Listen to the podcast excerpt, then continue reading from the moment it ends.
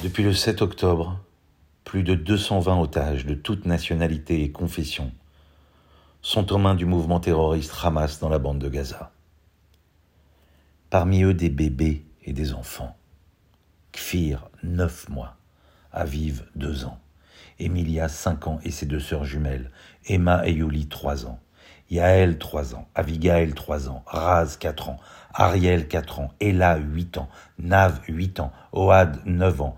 Ofri, 10 ans, et ses deux frères et sœurs Yuval, 8 ans, et Oria, 4 ans. Ethan, 12 ans.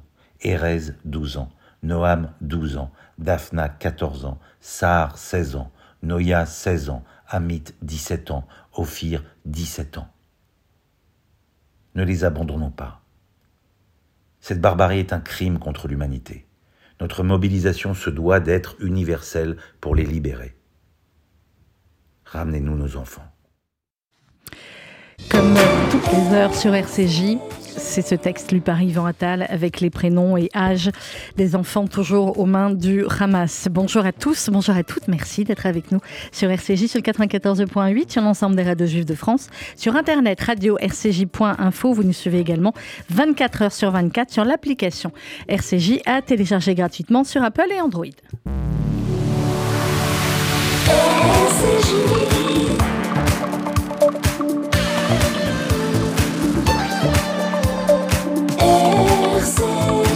Il est exactement 11h.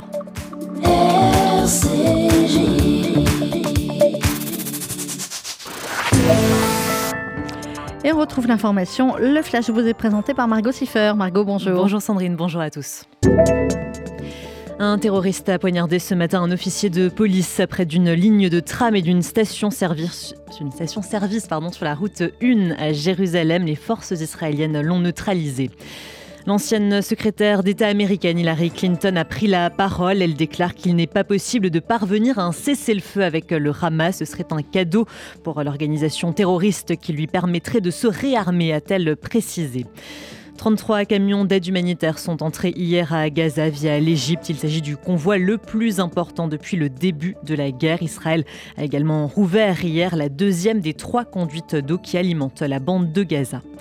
Et enfin, 819, c'est le nombre d'actes antisémites qui ont eu lieu en France depuis le 7 octobre dernier. 414 personnes ont été interpellées. Gérald Darmanin précise que 11 000 policiers et gendarmes sont déployés.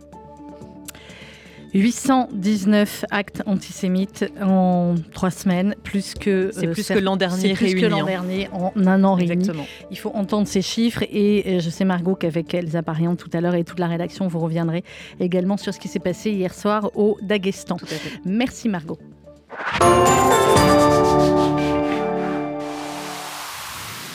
Justement, tout à l'heure, effectivement, une édition spéciale avec également comme invité. Oui, la ministre déléguée chargée de l'égalité entre les femmes et les hommes et de la lutte contre les discriminations, Bérangère Couillard, qui sera donc avec nous euh, en studio. Et je voulais juste dire qu'effectivement, l'an dernier, c'était 808 actes antisémites hein, sur toute l'année, contre la 819 en trois semaines. Donc c'est juste énorme. On va évidemment euh, en parler avec euh, la ministre Bérangère Couillard tout à l'heure. Merci Margot. À tout à l'heure. Dans quelques instants, dans l'essentiel, j'aurai le plaisir de recevoir la journaliste et écrivain Nora Bussini.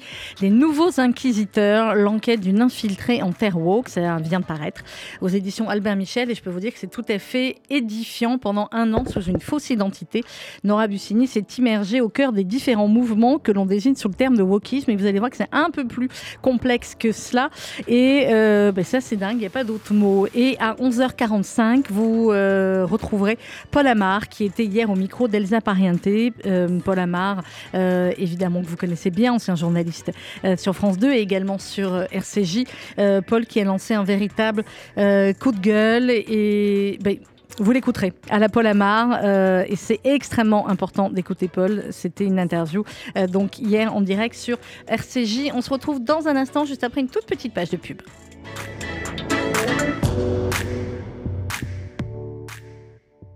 RCJ.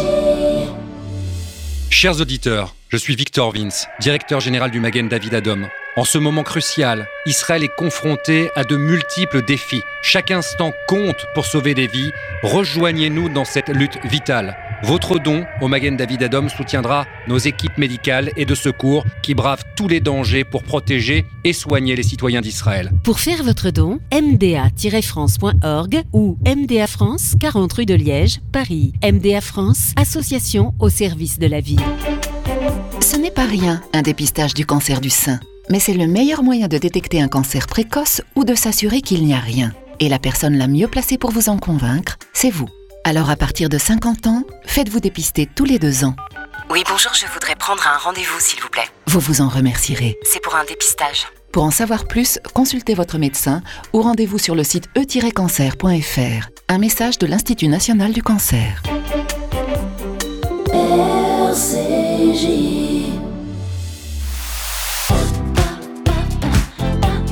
Essentiel, le rendez-vous culture de RCJ, Sandrine Seban. Une émission proposée avec la Fondation du judaïsme français.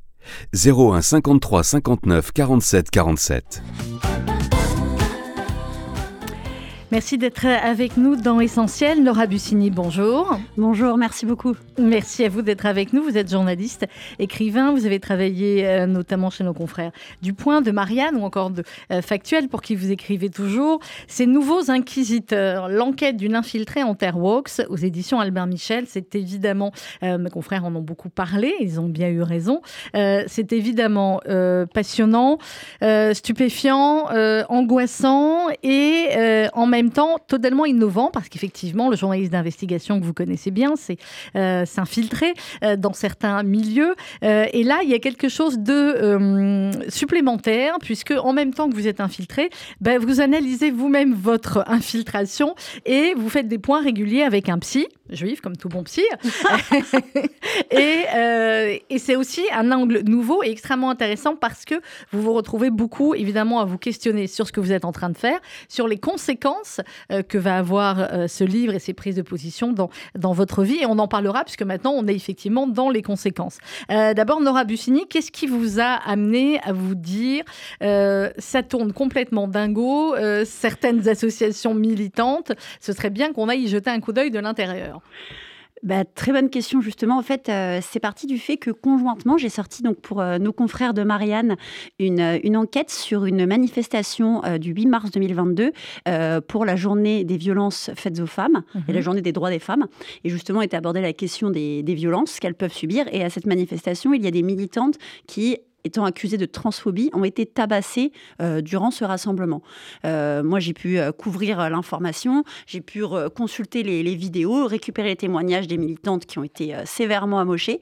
Et je me suis dit, mais c'est fou ce, ce paradoxe qu'on en vienne à tabasser des femmes alors que l'on porte des affiches contre les violences faites aux femmes conjointement en même temps, j'ai publié pour Le Point une grosse enquête sur des militants qui en étaient revenus, si je puis dire. Mhm. C'était des, anciens militants qui faisaient partie des luttes antiracistes, des luttes LGBT, euh, euh, des luttes féministes, et qui étaient sortis de tout engagement militant parce qu'ils avaient beaucoup trop souffert de ce qu'ils avaient vécu. Ils étaient même plutôt jeunes. Euh, d'ailleurs, ouais, tous, tous étaient jeunes. Et je m'étais dit, c'est fou ce qu'ils ont vécu, mais je pense que je n'arriverai pas à le saisir autrement qu'en faisant de même. Parce qu'il y en a beaucoup de on est beaucoup de journalistes à être refusés euh, de ces, dans ces oui, milieux Et une fois que vous y êtes, on voit bien comment ils traitent les journalistes et comment ils catégorisent les journalistes. Euh, vous dites là, vous avez voulu aller dans l'affect finalement. Vous y mhm. plongez, vous créez une fausse identité, euh, une fausse apparence, bien évidemment pour pas être connu, parce que vous êtes quand même un peu connu dans certains milieux. Et évidemment, dès qu'on est sur les réseaux sociaux maintenant, mm. voilà. comment vous avez travailler cette immersion D'abord peut-être en, le préparant avec, j'imagine, votre éditeur, mais on voit aussi que vous avez travaillé avec des amis, avec des gens pour euh, cadrer finalement un petit peu tout cela. Eh bien, j'ai été beaucoup aidée par des militants mhm. justement, d'autres militants qui, eux, ne se reconnaissaient plus dans ces luttes extrémistes et qui me disaient, tu devrais aller, par exemple, dans tel événement parce que nous, on n'a pas le droit d'y aller parce qu'on est homosexuel, mais on est blanc et on n'est pas trans.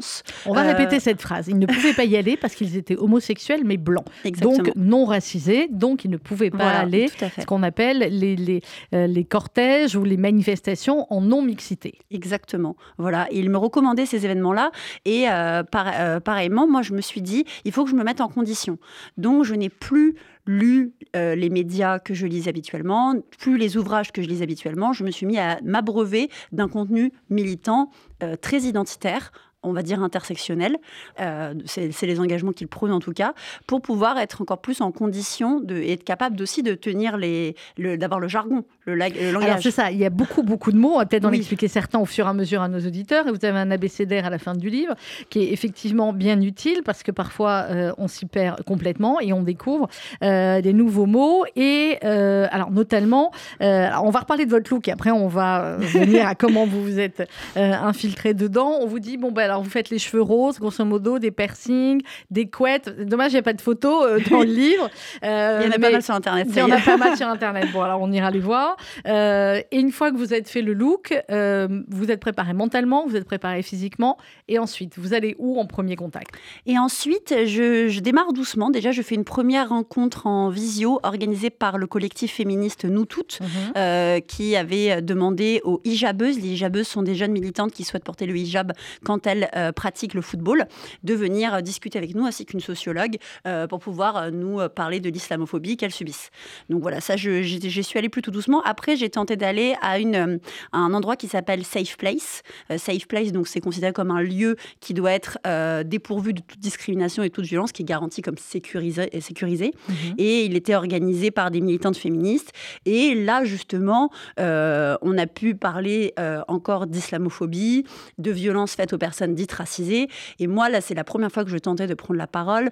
Euh, j'ai demandé un peu innocemment, mais voilà, moi, j'ai une, j'ai une partie de ma famille qui vient du Maroc. J'ai ma mère qui est dite racisé parce que je déteste ce terme mais je l'emploie pour euh, voilà je, l'emploie quand même pour la situation. Et je leur disais bah voilà moi ils ont profité justement de la de la, de la République. Et vous vous dites depuis tout à l'heure que la République est forcément raciste.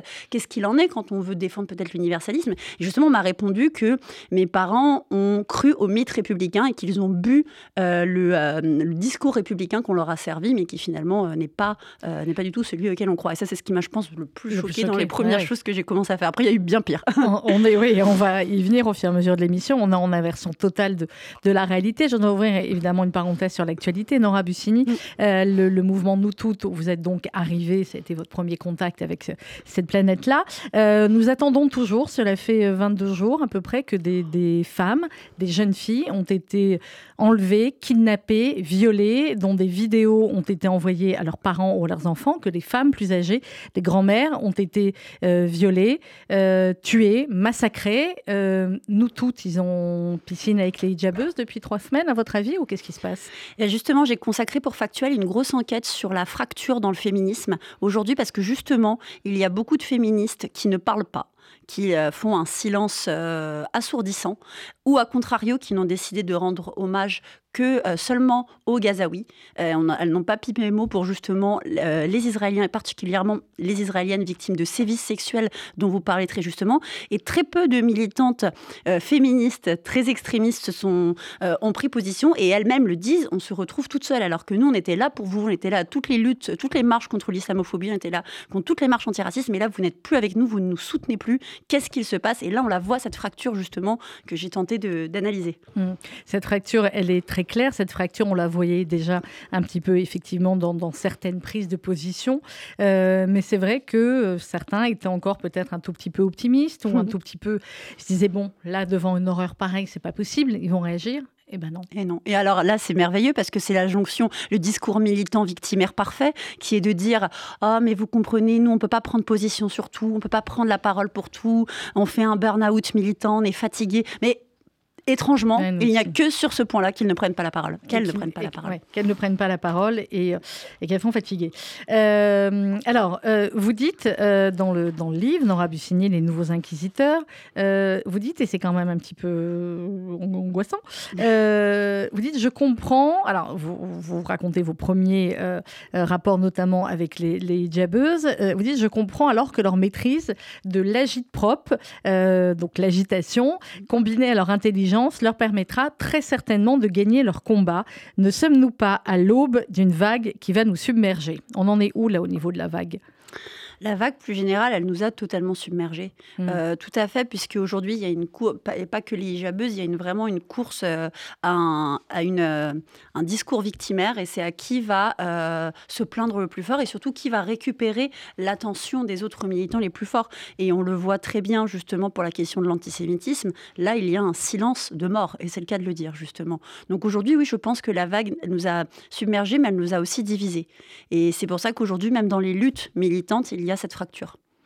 Alors, euh, il y a plusieurs chapitres, évidemment, dans, dans, votre livre. Et au début, le chapitre s'appelle Apprendre. Et là, c'est vrai qu'au fur et à mesure du livre, bien, on apprend euh, beaucoup. Et euh, je voulais qu'on en vienne à l'assassinat de Samuel Paty. Comment est-ce que les groupes où vous étiez, notamment le groupe des, des colleuses, a parlé de cela? Eh bien voilà, donc c'est une, euh, une personne que je connais, une ancienne militante féministe qui a décidé de témoigner euh, sous pseudo, euh, qui m'a confié les échanges qu'elle a eus avec les colleuses initialement qu'elle souhaitait rejoindre.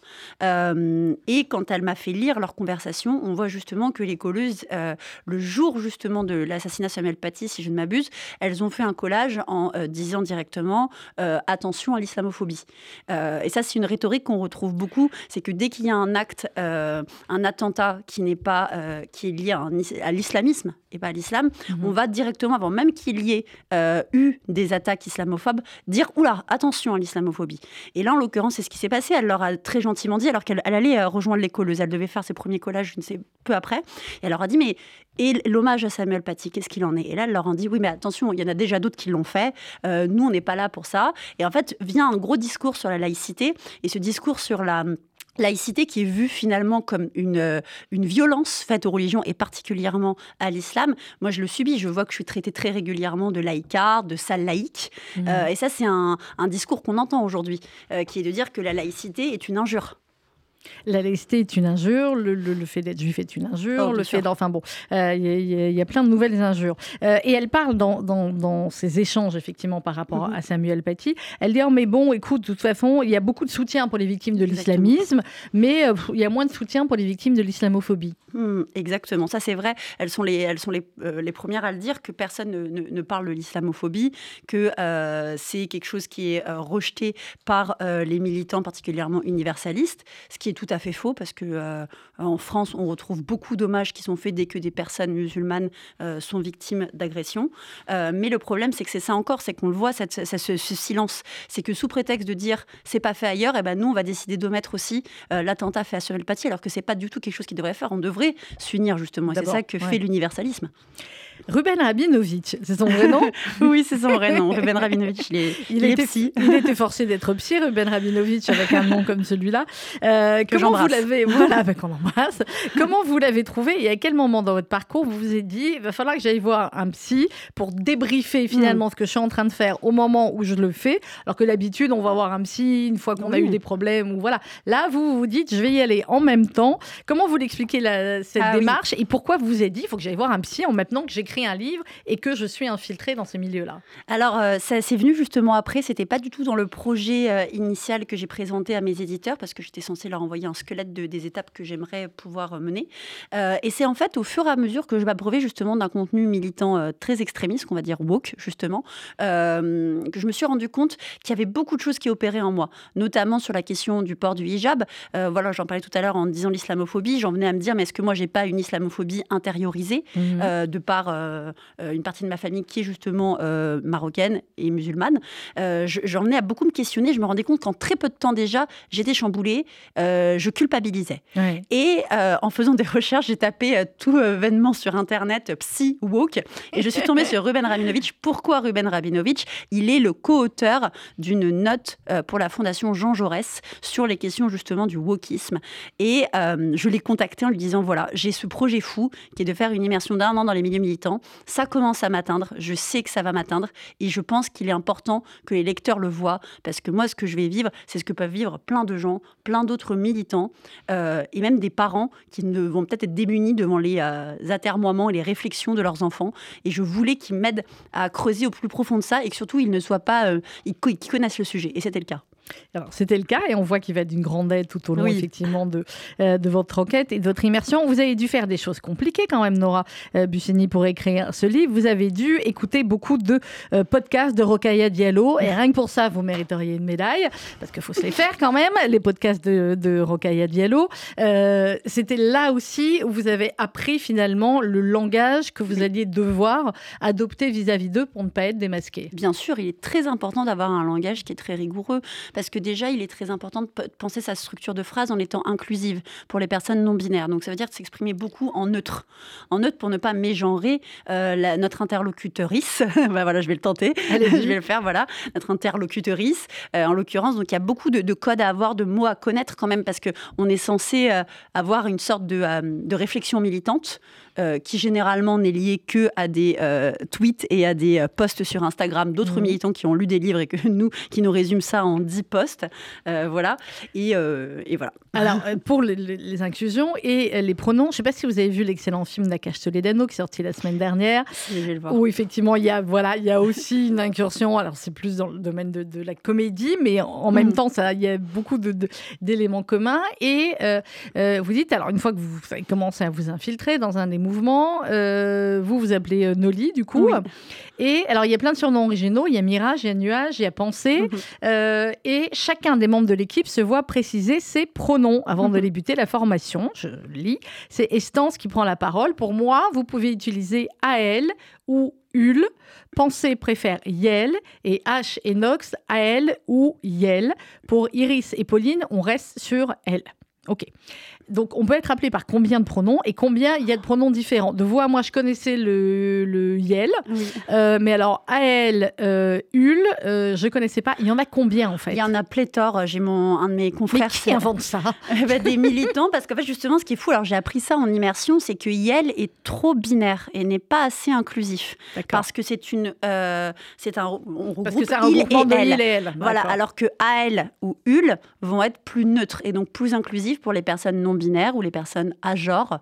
Euh, voilà, donc c'est des termes qui sont des personnes qui ne se retrouvent soit dans les deux genres que sont féminin et masculin, soit dans aucun des genres, en l'occurrence. Donc moi j'ai découvert ces pronoms-là et je me suis dit, ah oui, euh, donc Yel passe, yes, Yel un peu trop... Euh, c'est un peu trop, voilà, je suis déjà en retard sur, sur, Exactement. sur ces pronoms-là. Alors il y a cette immersion aussi dans la Pride, ah mais pas la Pride euh, habituel, qui a un côté euh, extrêmement festique et extrêmement inclusif.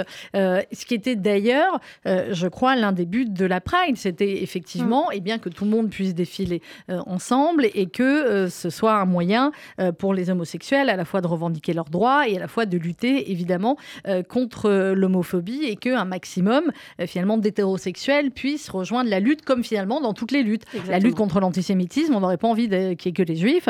Et euh, bah, voilà, la lutte contre l'homophobie, évidemment que ça doit concerner, j'ai envie de dire, plus même les hétérosexuels que les homosexuels. Sauf que là, c'est une pride différente, c'est ce qu'ils appellent une pride radicale. Et alors là, euh, il y a des cortèges et il faut surtout pas que tout le monde se mélange. Non, surtout pas. En effet, justement, les organisateurs de la pride radicale, qui a commencé en 2021, trouvaient que la pride dont vous parlez très justement avant était, était trop capitaliste euh, et n'était pas assez donc radicale, pas assez militante. Et là, c'est une Pride qui était anticapitaliste, euh, antiraciste, euh, pro-migrant, pro-LGBT et justement avec une non-mixité choisie. Donc ça veut dire qu'on on ne mélange pas les gens selon les cortèges. Exactement. Et moi, justement, j'avais, j'ai été engagée. Votre rôle, c'était ça, de faire le service d'ordre pour dire euh, aux blancs euh, de ne pas se mettre dans le cortège des racisés. Eh ben, c'est très bien résumé. En fait, c'est ça, c'est que comme je suis donc euh, dite racisée, le service d'ordre a été notamment engagé pour pouvoir gérer la non-mixité, c'est-à-dire trier les gens selon leur couleur de peau, pour que les personnes dites racisées ne soient pas mélangées aux blancs. Donc, c'est-à-dire que dès que l'on voyait des blancs mélangés dans les cortèges, en plus, c'était deux le cortège de tête en plus, on leur disait non, tu vas dans les autres cortèges plus au fond, tu ne peux pas rester là. Là, c'est un cortège. Et le pire, c'est que la plupart des gens le faisaient sans chouiner. Ah mais oui, bien sûr, il y a une docilité effarante des Blancs. Euh, les seules personnes qui ont réagi, qui montent une tête, étaient dit euh, racisées. C'était par exemple un couple euh, mixte, qui, dont l'un était maghrébin et l'autre était blanc, mhm. et qui a, dit, mais attendez, mais, comment vous pouvez faire ça? Nous, on veut juste marcher dans la rue, on est un couple, on est heureux. Moi, pourquoi je devrais rester? Pourquoi mon compagnon devrait partir? Et c'est le seul, un des seuls qui m'a tenu tête. À quel moment ils considèrent quelqu'un comme racisé? On va aller dans leur, Ah. dans leur réflexion, puisque vous, vous êtes là-dedans. Donc, vous, vous êtes d'origine marocaine. Mm. Euh, Nora, si j'ai bien compris, Oui. vos parents, vous êtes nés en France, Oui. euh, comme moi, euh, qui suis née en France, qui suis juive, avec des parents nés en Algérie française de l'époque. Mhm. Euh, on pourrait être dans le même cortège, vous et moi, ou pas? Oui. Eh Ah, ben, vous voyez, on justement. n'en est pas sûr. hein. Et oui, parce que justement, ça a, été, demande. ça a été un gros, un gros débat parce que. Les euh, juifs, on les eh met où vo- Exactement. C'était la question de savoir et ça leur, les, visiblement. Alors moi, j'y étais pas, mais aux éditions précédentes, ils étaient à l'édition précédente, ils, ils avaient trié les juifs avec les privilégiés, mais que cette année, bah, ils savaient pas trop comment faire et donc après hésitation, ils ont dit bon bah on va les laisser avec les racisés. Ce qui serait plus simple, vous savez quoi C'est de leur mettre une étoile jaune. Comme Ah, ça, mais- au moins, on arriverait plus facilement à les trier. Eh ben, vous Je- très je fais de la provoque, mais pas tant c'est que ça. vrai, Mais c'est fort, Mais c'est vrai, parce qu'en plus, ce qui est très fou, c'est que justement, moi, il y a une militante qui était blanche, bah Mhm. voilà, je vais le dire comme ça, et que j'arrêtais, je triais, je lui disais, est-ce que tu peux aller là Ça fait quatre fois qu'on te dit d'aller au fond avec les blancs, et elle me disait, mais je n'arrête pas de dire à vous et à tous vos collègues que je suis juive. Et je lui dis, ah bah mince, bon bah si t'es juive, tu peux rester. Alors elle me dit, non non, j'en ai bol, je me casse, et elle est partie.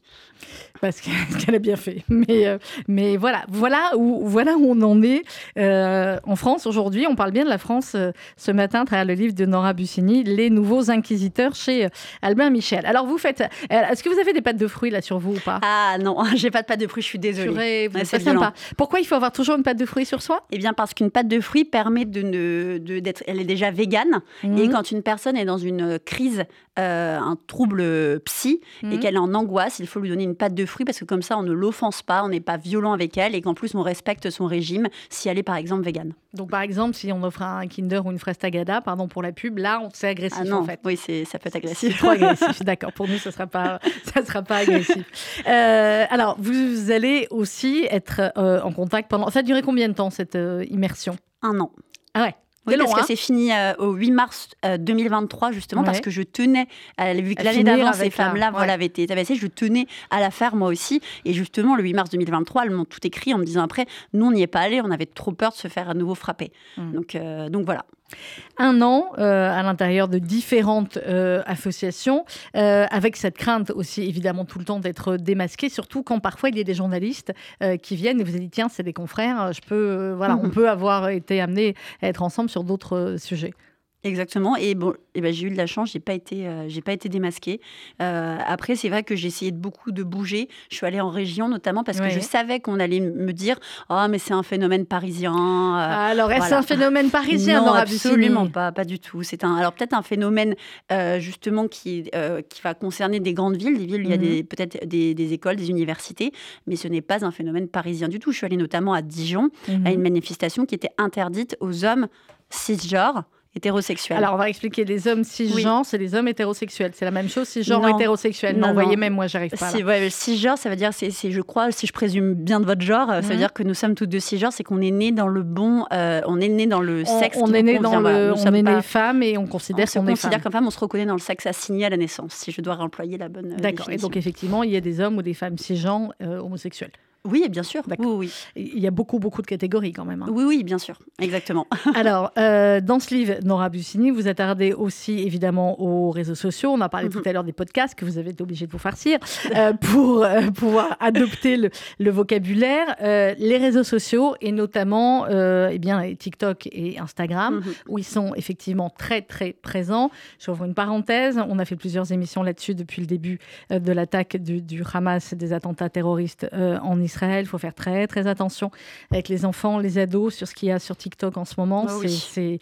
Terrible. Et euh, eux, évidemment, quand je dis eux, c'est à la fois certains partis terroristes, certains partis extrémistes, mais certaines associations aussi euh, militantes extrêmes, on va les appeler Oui, comme ça, euh, l'utilisent et l'utilisent très très bien et Oh, utilisent oui. à fond le TikTok et vont raconter notamment euh, Assa Traoré sur TikTok. Oui, alors moi, ce que j'ai fait, c'est que j'ai euh, mis une vidéo d'une mani- la- de la, une manifestation d'Assa Traoré en disant que j'y étais. Euh, C'était en l'occurrence pas le cas, mais c'était plus pour voir les réactions qui se Mhm. prenaient.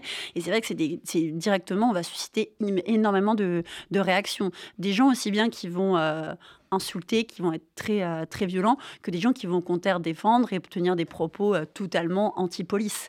Et alors justement, dans Ça, le livre, très, très... oui, dans le livre, je me, je, je- je m'interroge beaucoup sur la question de, de- des anti-police parce que euh, j'aime pas trop le terme woke parce que je pense qu'il perd beaucoup de gens. Mm. On voit ça comme un terme réac, on n'arrive pas trop à comprendre ce que c'est. Alors que quand on dit que c'est des militants extrémistes, des militants d'extrême gauche, parce que moi, ils m'ont demandé. Là, m'ont ce ne sont que des militants d'extrême gauche. Bien sûr, ils m'incitent à aller voter extrême gauche. Justement, ils me le disent parce qu'il y a eu une de- quelques actions qui étaient justement euh, pendant la présidentielle. Et c'était, mais c'était évident Bon, pour ils eux votent qu'on vote Mélenchon, tous ces gens-là. Ils votent Nupes.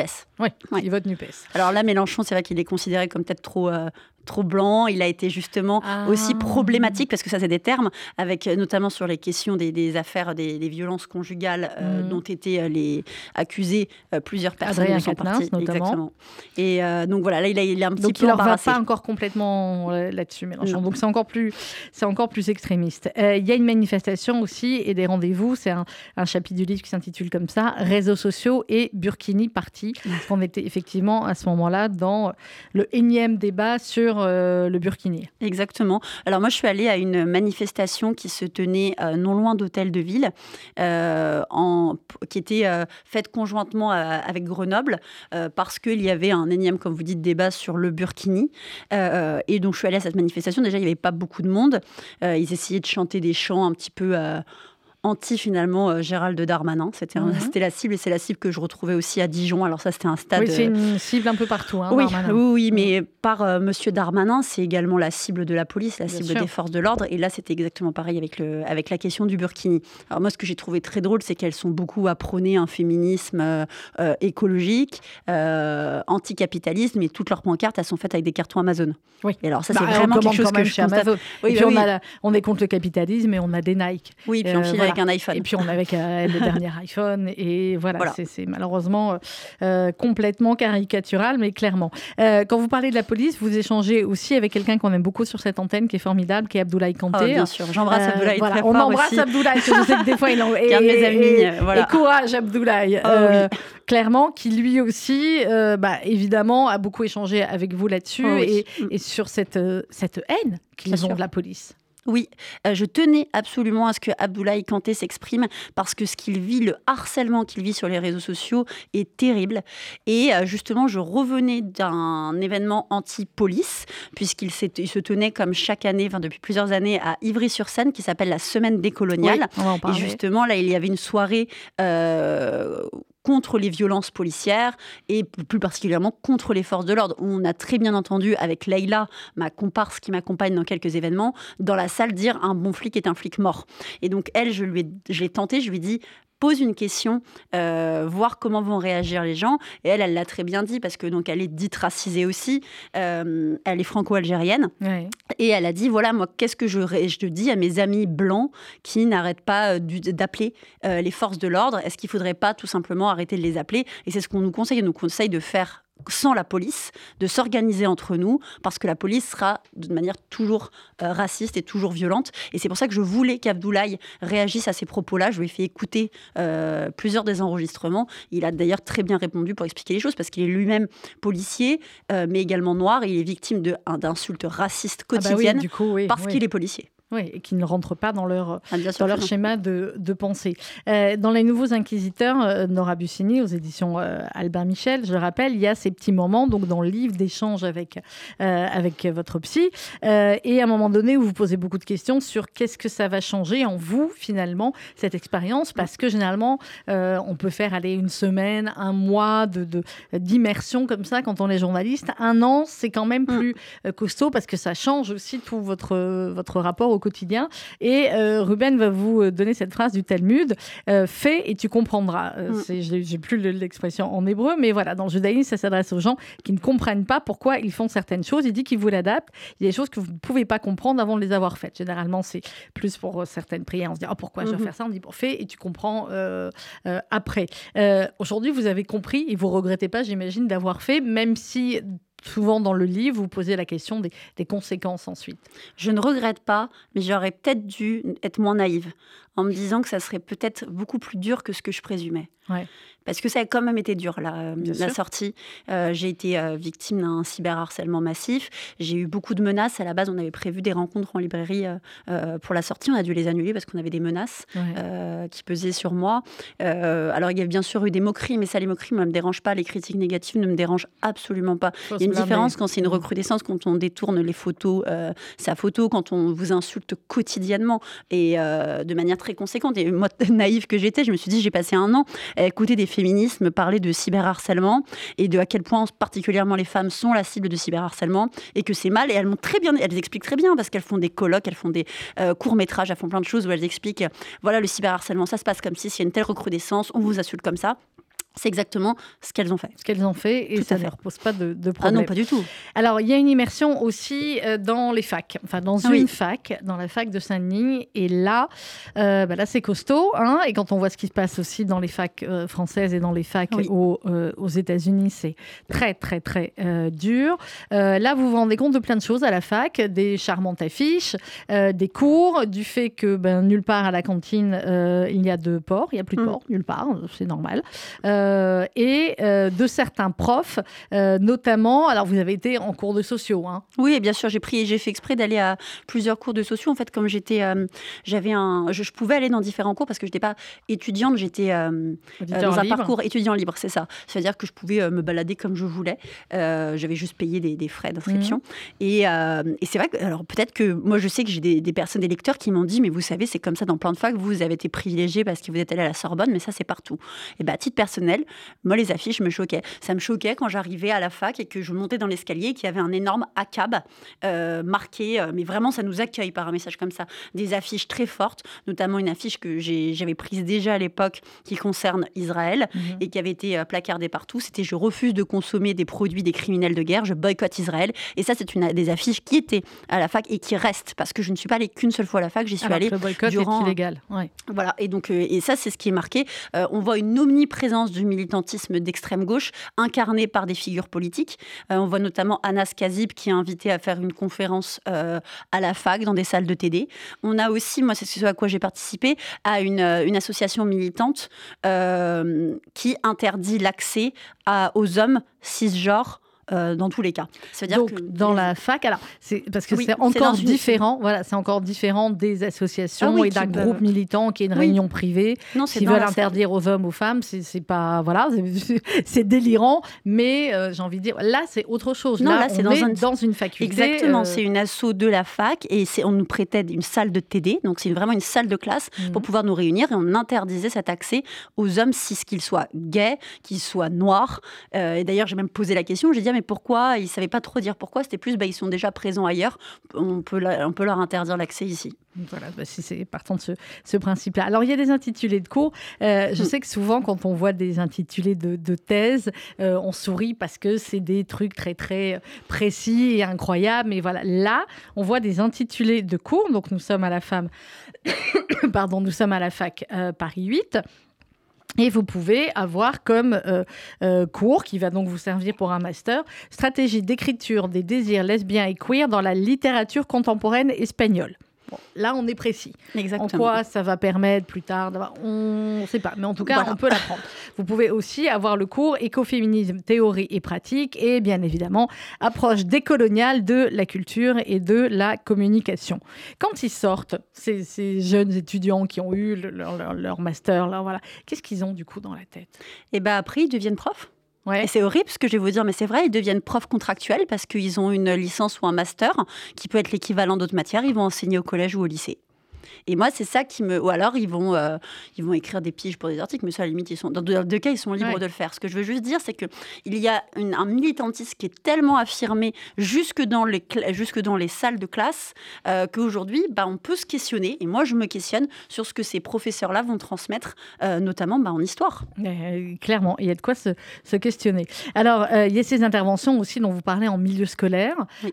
qui sont là aussi extrêmement graves. Et malheureusement, souvent, ce n'est que l'extrême droite qui en parle et qui alerte sur euh, certains de, ces sujets-là, mais en, en exagérant hein, souvent. Mais euh, il y a effectivement parfois des associations qui peuvent intervenir comme ça euh, en milieu scolaire. Et c'est pas tellement contrôlé, on va dire ça. Non, c'est pas très contrôlé parce qu'encore une fois, c'est des militantes sur, euh, particulièrement présentes sur Instagram et qui vont avoir un discours qui est notamment sur la sexualité, qui peut être questionnable. non pas parce qu'elles sont, elles prônent des, des, droits LGBT et ça tant mieux, mais je veux dire, c'est plutôt qu'elles vont, elles vont faire directement parler de questions de genre mmh. et notamment de non-binarité à des enfants qui sont jeunes. Et du coup, on peut se demander bah, comment eux le reçoivent. Moi, je peux pas forcément. Voilà, moi, je peux pas forcément parce que j'ai pas encore euh, euh, investigué toute la question. J'ai des confrères qui travaillent très bien dessus. Mhm. Et euh, mais c'est vrai que ça, la, question se pose. Et je sais qu'il y a beaucoup de parents qui alertent. Semaine décoloniale à Ivry, c'est charmant, c'est une charmante semaine organisée chaque année à Ivry-sur-Seine. Vous dites là, c'est l'apogée. alors chaque soir de la semaine, il y a différents points quand même un tout petit peu, euh, comment dirais-je, un tout petit peu obsessionnel quand même, hein. euh, clairement. Écologie, racisme et dignité, euh, islamophobie et laïcité avec les hijabeuses, violence policière et crimes racistes. Voilà, on est bien, bien focalisé. comment ça s'est passé cette semaine décoloniale à Ivry? Alors déjà, la celle de cette année, donc moi j'ai pu interviewer Déborah Munzer. Oui, bah, voilà, qui a notre, cette chronique toutes les semaines sur notre et que j'embrasse aussi. Qu'est-ce que j'embrasse déjà? Mais je, je l'embrasse parce que cette année, justement, euh, ils ont quand même, la semaine des coloniales Évry-sur-Seine, a invité Saïd Bouamama. Euh, on en a parlé, nous, chez Factuel. J'ai pu l'interviewer sur la question parce qu'elle a alerté quand même le conseil départemental sur la venue de Saïd Bouamama. Saïd Bouamama, qui tient des discours surtout en pleine question. Il venait à intervenir sur la question colonialiste. Et euh, là, on savait très bien, vu les engagements et la proximité qu'il a avec notamment Michel Collomb, on pouvait se demander qu'est-ce qu'il va dire sur la question d'Israël en pleine, euh, en pleine guerre, en fait. Mmh. Euh, voilà. Et donc, cette année, lui, il est reçu euh, allègrement. Et moi, quand j'y étais. L'année dernière, c'est vrai que j'ai été assez abasourdie parce que finalement, ce n'est qu'un discours anti-police. Et c'est comment s'organiser sans eux, parce que dans tous les cas, ils sont violents. C'est intrinsèque à la police, c'est intrinsèque à l'institution. Et d'ailleurs, ils nous disent même, on ce sont des gens généralement violents qui vont mmh. se tourner pour aller, euh, pour aller justement être euh, policiers. Et euh, il faut qu'on se débrouille sans eux. Il y avait quand même un sociologue, il y avait plusieurs militants, des familles de victimes de, de personnes décédées suite à des interpellations. Et le discours est assez effarant parce que c'est dans une salle et c'est une salle qui est prêtée par la municipalité, c'est une salle municipale. Voilà, et ça, ça se passe à euh, Ivry-sur-Seine chaque année.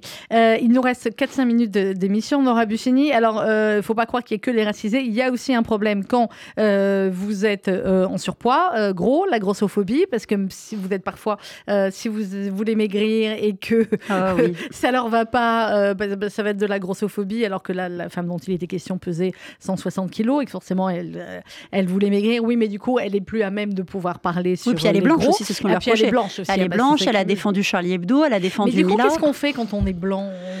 Bah là, quand on est blanc, faut se déconstruire. faut se déconstruire, mais ça suffit pas. Après, faut être un. Voilà. On en rit, mais c'est non, non, mais c'est pas drôle. Mais il faudrait mieux d'un certain côté en rire. Vous dites qu'on est face, en, conclusion du, livre, euh, Nora Bussini, vous dites trouver la réponse, mais, mais à quoi? Euh, Qu'il y a cet éclatement des luttes et mhm. que euh, on est sur un combat générationnel. Ce qui est terrible, c'est que je pense que vous êtes un petit chouïa plus jeune que moi à chaque génération, évidemment, on a parfois l'impression de, On se rend compte très vite, passer 35 ou 40 ans, on oh, je parle comme un vieux con, entre guillemets. Euh, mais il y avait quand même, on va dire, des, points avec les générations. Il, y a des, il pouvait y avoir des combats en commun, etc. Là, ce qui est terrible, c'est que pour bon nombre d'entre de, nous, euh, on se dit que la génération qui arrive derrière, euh, tous les, certains des combats qu'on a menés contre le racisme, contre l'antisémitisme, contre l'homophobie, etc., bah, ils sont complètement retournés, en fait. À fait. Tout à fait. C'est pour ça que je pense que la seule réponse va être la réponse universaliste. C'est une réponse où, euh, plutôt que de défendre coûte que coûte un droit à la différence, on devrait plutôt prôner un droit à l'indifférence. Et c'est ce que proposent de nombreuses associations qui en ont assez de tous ces replis identitaires et communautaires qui, sous prétexte d'inclure, ne vont faire qu'exclure. Parce qu'en l'occurrence, lutter contre le racisme en triant des blancs et en triant des juifs, moi, j'appelle pas ça lutter contre le racisme. Non, on appelle ça de l'apartheid, mais eux utilisent le mot apartheid à tort. Euh, à tort. Donc euh, voilà, bah là, on va avec raison. Nora Bussini, vous allez aller vers quoi maintenant? Ah, ah vous reviendrez dans un an. Vous Oh, êtes immergé. Vous êtes peut-être immergé là, euh, ici, en train Oui, de. C'est pas grave. Ah bah, avec nous, vous pouvez rester immergé. Oui, on je vous sais, garde. ça se passe bien, je suis Ouais, plutôt contente. Ça, ça- ça va très bien se passer. Euh, Nora Bussini, Les Nouveaux Inquisiteurs, c'est aux éditions Albert Michel et c'est à lire absolument. Vous allez apprendre plein de nouveaux mots en plus euh, avec les BCDR. Euh, merci beaucoup, Nora Merci Bussini, beaucoup d'être venue chez nous avec plaisir. On va se quitter avec une pause musicale. Le nouveau Patrick Bruel et Icar, Origami sur RCJ. Et juste après, avant le journal de 12h, je vous propose de réécouter Paul Amar qui était hier sur notre antenne, qui s'est exprimé bien sûr sur la situation en Israël et, notamment euh, également, vous allez le voir, sur le rôle de la presse en France. Paul Amar, juste après Patrick Bruel et Icar.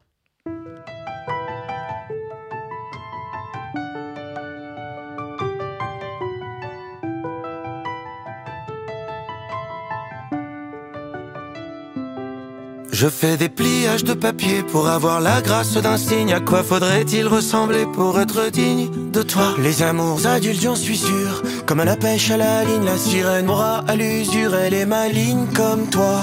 Ma plus précieuse compagnie. Je cherche d'autres étoiles dans la nuit. Sans ta précieuse compagnie, je cherche. Je veux profiter de mes 20 ans, jusqu'au moins 120 ans. Des cheveux bruns, des cheveux gris, des cheveux blancs. Aimer à me niquer le cœur, jusqu'à aimer mon corps. Et puis m'endormir aux aurores. Je veux profiter de mes 20 ans, jusqu'au moins 120 ans. Des cheveux bruns, des cheveux gris, des cheveux blancs. Une fois essoré la douleur, quelle couleur prendra mon cœur? Quelle couleur prendra mon cœur? Et les secondes se comptent en heures Je sais pourtant qu'on manque de temps À quel âge a-t-on moins peur? Dis-moi maman Dois-je rire à m'enlimer les dents Hurler à me plier en cas de voir mille amis Voir mille amants Le cœur brisé me rendre malade Ma plus précieuse compagnie Je cherche d'autres étoiles dans la nuit Sans ta précieuse compagnie Je cherche je veux profiter de mes 20 ans, jusqu'au moins 120 ans. Des cheveux bruns, des cheveux gris, des cheveux blancs. Aimer à me niquer le cœur, mon corps. Et puis m'endormir aux aurores. Je veux profiter de mes 20 ans, jusqu'au moins 120 ans. Des cheveux bruns, des cheveux gris, des cheveux blancs. Une fois essoré la douleur, quelle couleur prendra mon cœur? Quelle couleur prendra mon cœur? Je fais des pliages de papier, je me plie en mille origamis. Sauf que la feuille est en acier, et toi tu veux qu'on reste amis. Je veux profiter de mes 20 ans, jusqu'au moins 120 ans. Des cheveux bruns, des cheveux gris, des cheveux blancs. Aimer à me niquer le cœur, jusqu'à aimer mon corps. Et puis m'endormir aux aurores. Je veux profiter de mes 20 ans, jusqu'au moins 120 ans. Des cheveux bruns, des cheveux gris, des cheveux blancs. Une fois essoré la douleur, quelle couleur prendra mon cœur? Quelle couleur prendra mon cœur? RCJ à l'écoute de votre vie.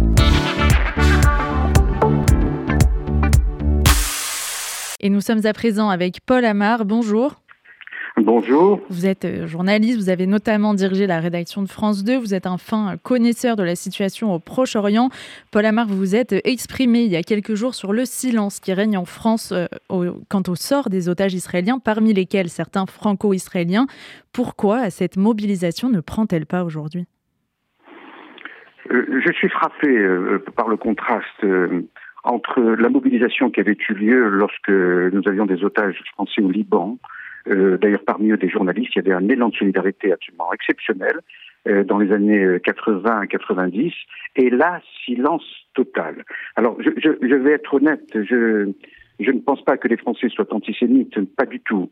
Euh, je pense qu'il s'agit là, pour reprendre une expression de, de la Ve République, d'une majorité silencieuse. D'ailleurs, le sondage, un sondage publié par le Figaro hier, je crois, ou avant-hier, euh, dit que euh, la plupart des Français sont extrêmement choqués par euh, la barbarie qui s'est produite le 7 octobre euh, euh, en Israël.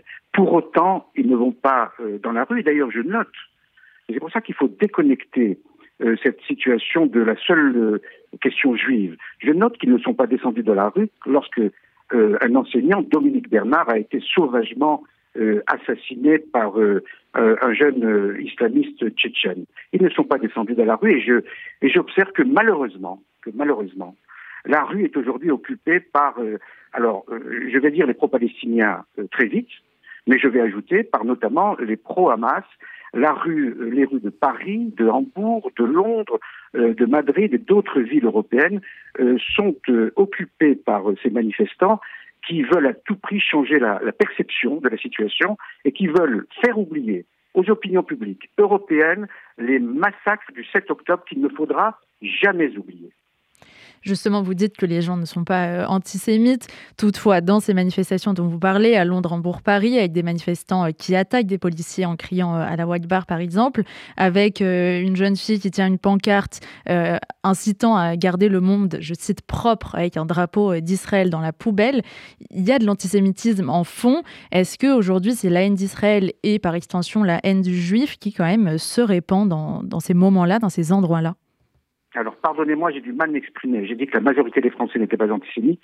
Euh, J'évoquais la situation et les convictions des Français, on va dire, d'origine européenne.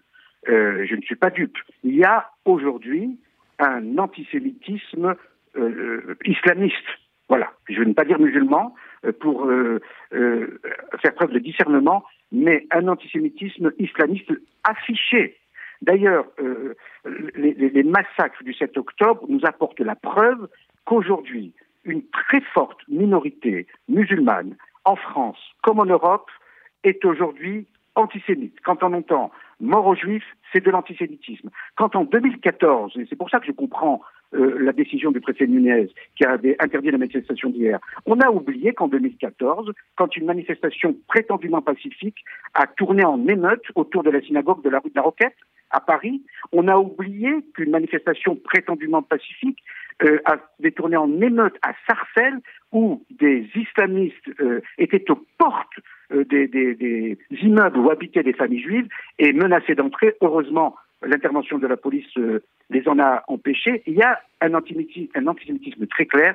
Et d'ailleurs, ce qui s'est passé euh, en Israël nous renvoie à deux tragédies, celle de la Shoah, évidemment, mais aussi, mais aussi, et là c'était un antisémitisme européen, allemand, nazi, mais aussi au pogrom, ça on ne le dit jamais, et les historiens euh, se gardent bien de le mentionner, au pogrom qui s'était produit en Algérie. Moi je suis né en Algérie, et ma famille a subi des pogroms organisés par des musulmans qui faisaient des descentes, notamment dans les rues de Constantine, le fameux pogrom de 1934 où il y avait eu 26 morts. Il y a eu déjà, avant la Shoah et après la Shoah, des pogroms organisés par des hordes de musulmans qui s'en prenaient aux juifs, eh bien, ce processus algérien que moi j'ai subi, moi-même été blessé dans un attentat, donc je sais de quoi je parle, ce processus algérien est en train de se produire en France.